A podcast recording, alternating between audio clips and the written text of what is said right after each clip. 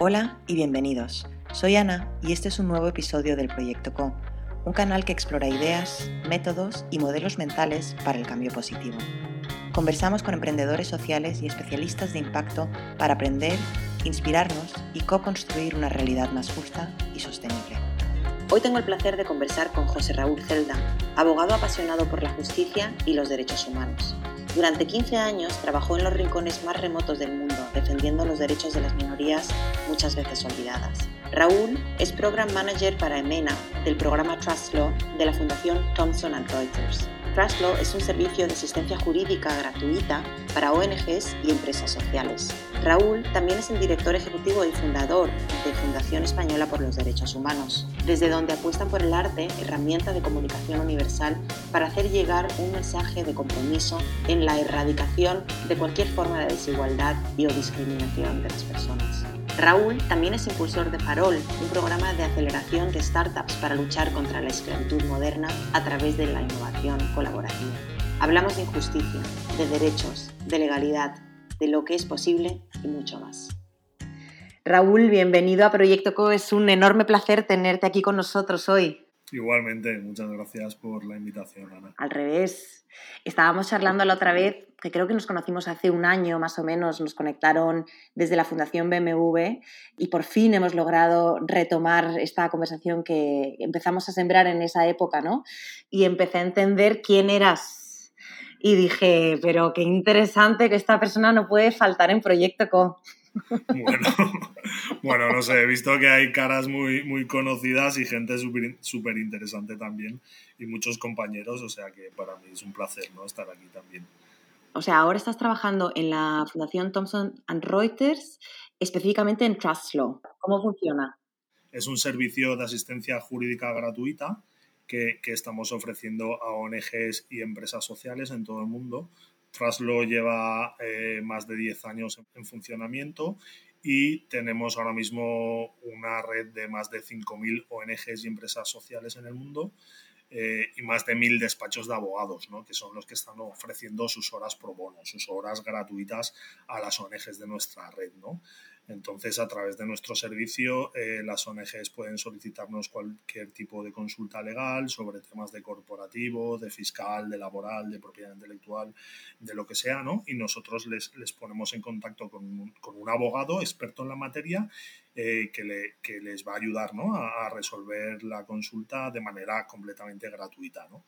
Y además del servicio que, que, la verdad que está genial, ¿eh? te lo digo porque llevo toda la vida trabajando en este ámbito y la verdad que es un servicio brutal y, y si la ONG le, le, sabe sacar partido, le puede sacar mucho partido, ¿no?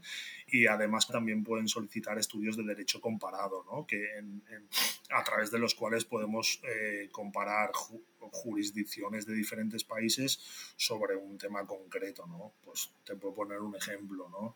Eh, hicimos hace un par de años un estudio de derecho comparado sobre mutilación genital femenina en 28 países africanos, por ejemplo, ¿no? Una, una ONG inglesa, además pequeñita, eh, nos solicitó el estudio y le pusimos a su, a su disposición a casi 200 abogados ¿eh? de manera gratuita que trabajaron creo que durante un par de años en elaborar este estudio. ¿no? Entonces, si una ONG como esta, por ejemplo, que trabaja para reducir la mutilación genital femenina ¿no? y quiere conocer cómo, cómo la legislación ¿no? defiende a las mujeres ante este tipo de prácticas ¿no? en, 28, en África, por ejemplo, pues para eso hicimos el estudio, ¿no? Entonces, pues sí, los estudios también pueden servir para hacer lobby, ¿no? O advocacy, ¿no? Para hacer, para presionar a los gobiernos también, proponer incluso cambios legislativos.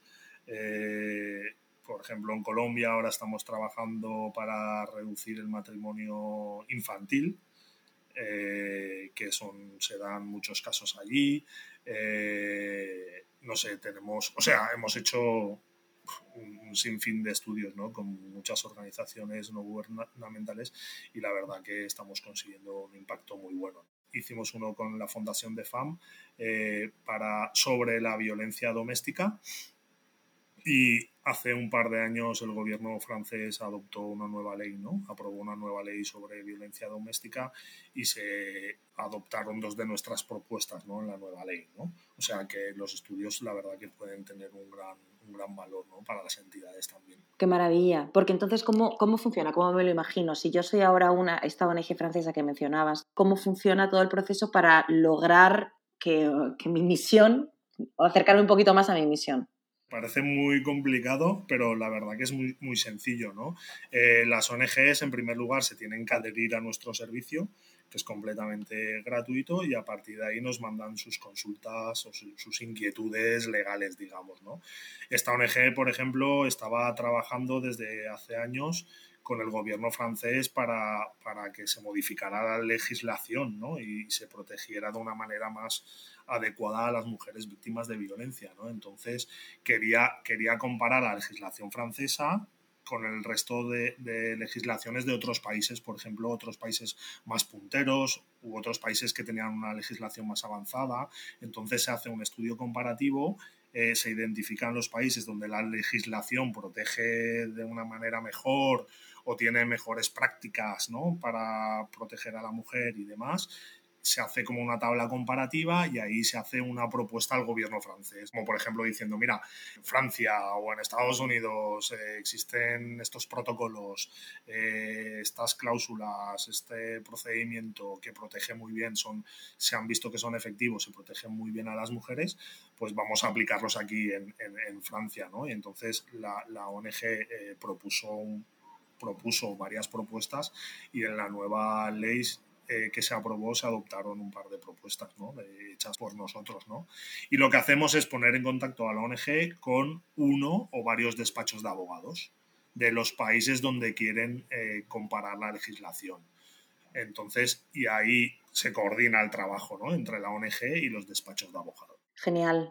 Y Raúl, ahí estáis abiertos a trabajar con cualquier empresa sin ánimo de lucro o cuáles son las condiciones que tengo que cumplir? Sí, cualquier organización sin ánimo de lucro puede, puede adherirse, adherirse a nuestro servicio y también cualquier eh, empresa social. Pero a las empresas sociales, a, los emprendedores, sí que les pedimos que, por lo menos eh, el 51% de sus beneficios se reinviertan en su misión social. Ese es el único requisito, digamos, el, o el requisito más importante que pedimos a los emprendedores o a las empresas sociales. ¿no? El servicio está eh, disponible para todas las entidades sin ánimo de lucro. Tenemos unas 5.000 y estamos operando en 175 países ahora mismo. Wow. ¿Y esos 175 países están eh, por dónde? ¿En, ¿Repartidos en todos los continentes por igual? Cada país tenemos nuestra red de abogados que son los que ofrecen sus horas pro bono gratuitas y depende, en unos países tenemos una red más amplia, en, en otros más pequeña, una red más pequeña, en Afganistán, por ejemplo, pues a veces nos cuesta encontrar algún abogado, pero bueno, en principio, si no tenemos abogado en el país, hacemos lo posible para conseguir un socio.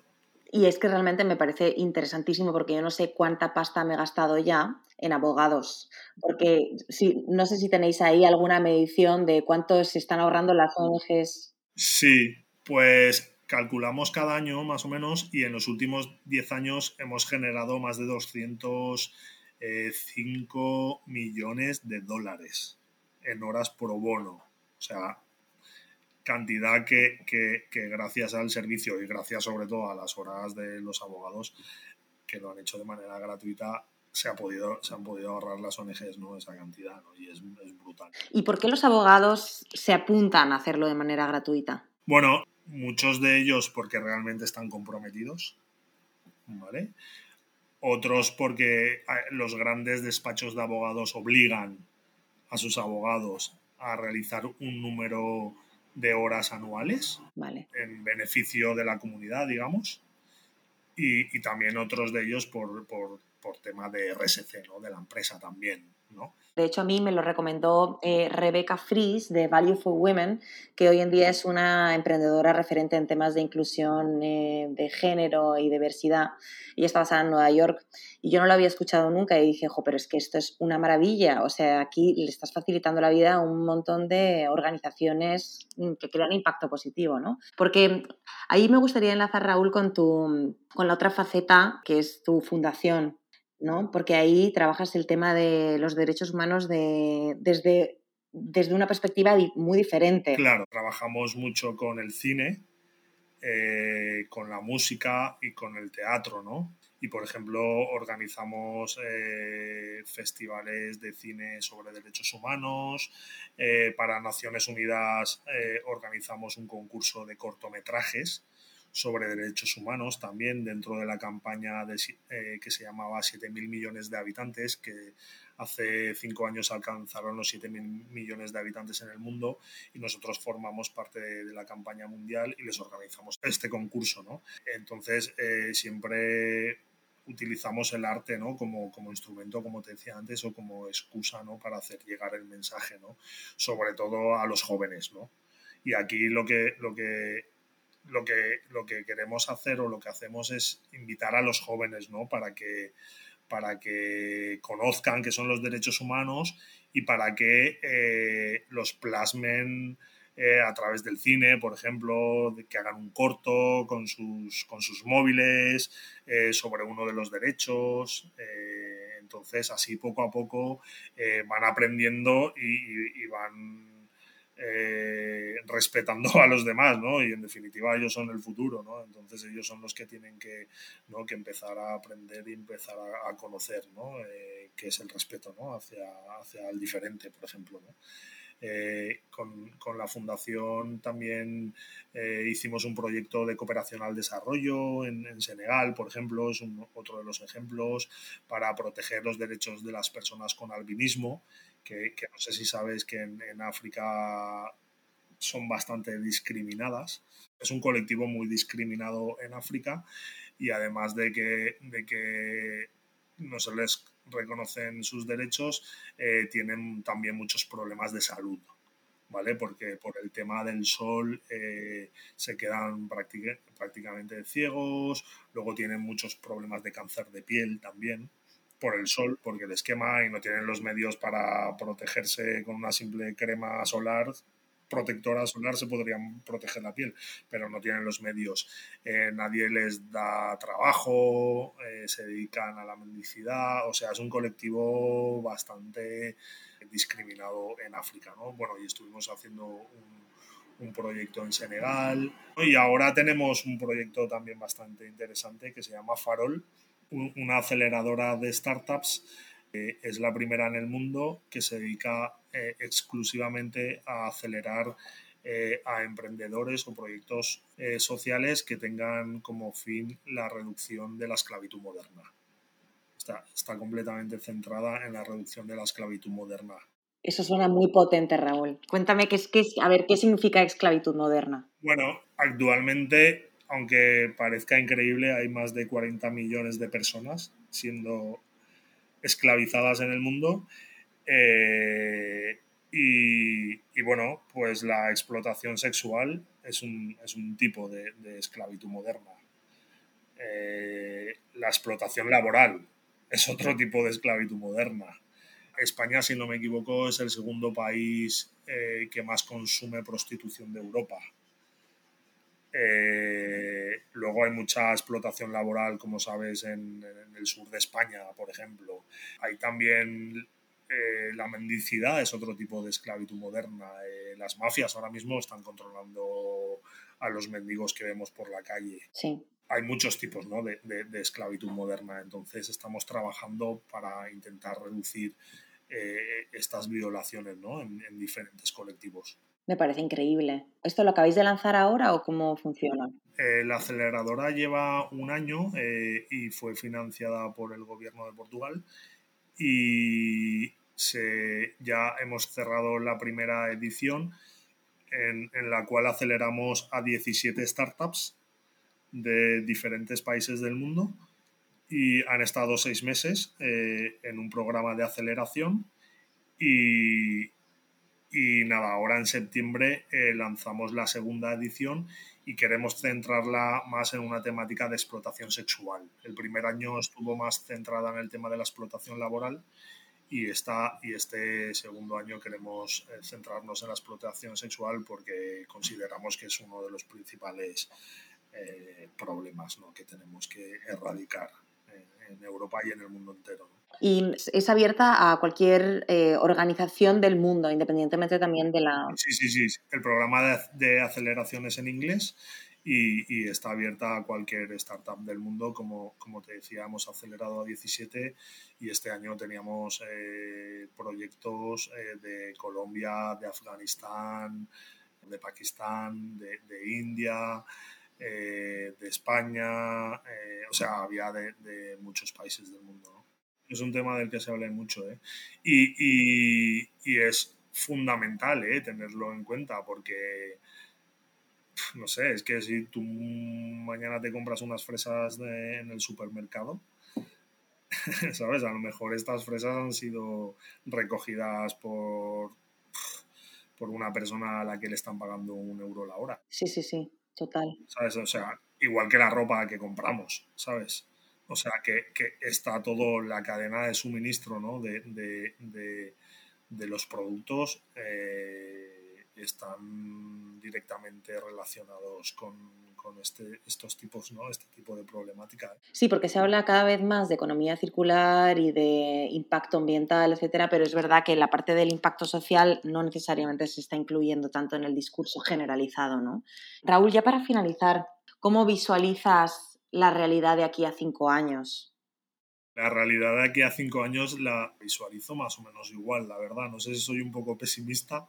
Eh, cinco años pasan volando, ¿eh? De aquí a 20 años, ¿no? Que, sí que espero que, las cosas hayan cambiado un, poco más, sobre todo en el tema de, la explotación sexual, de la explotación laboral que, tiene que acabar, ¿no?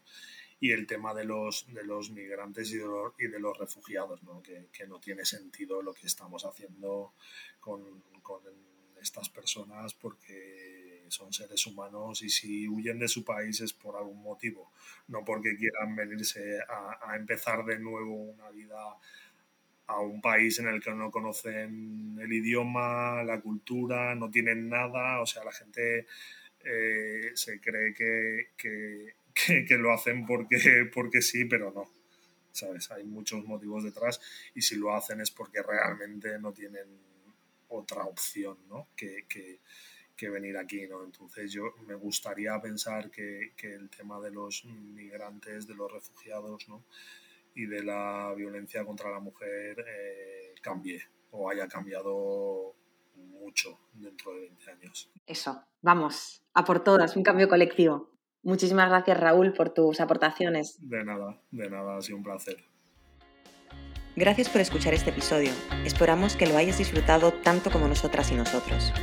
Puedes encontrar todas las referencias del episodio en nuestra página web www.efectocolibri.com slash proyectoco.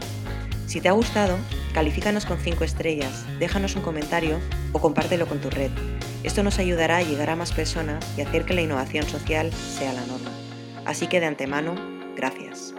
Tienes preguntas, feedback o nos quieres presentar a una invitada o un invitado para el podcast, nos puedes escribir directamente a ana.efectocolibri.com. Hasta la próxima.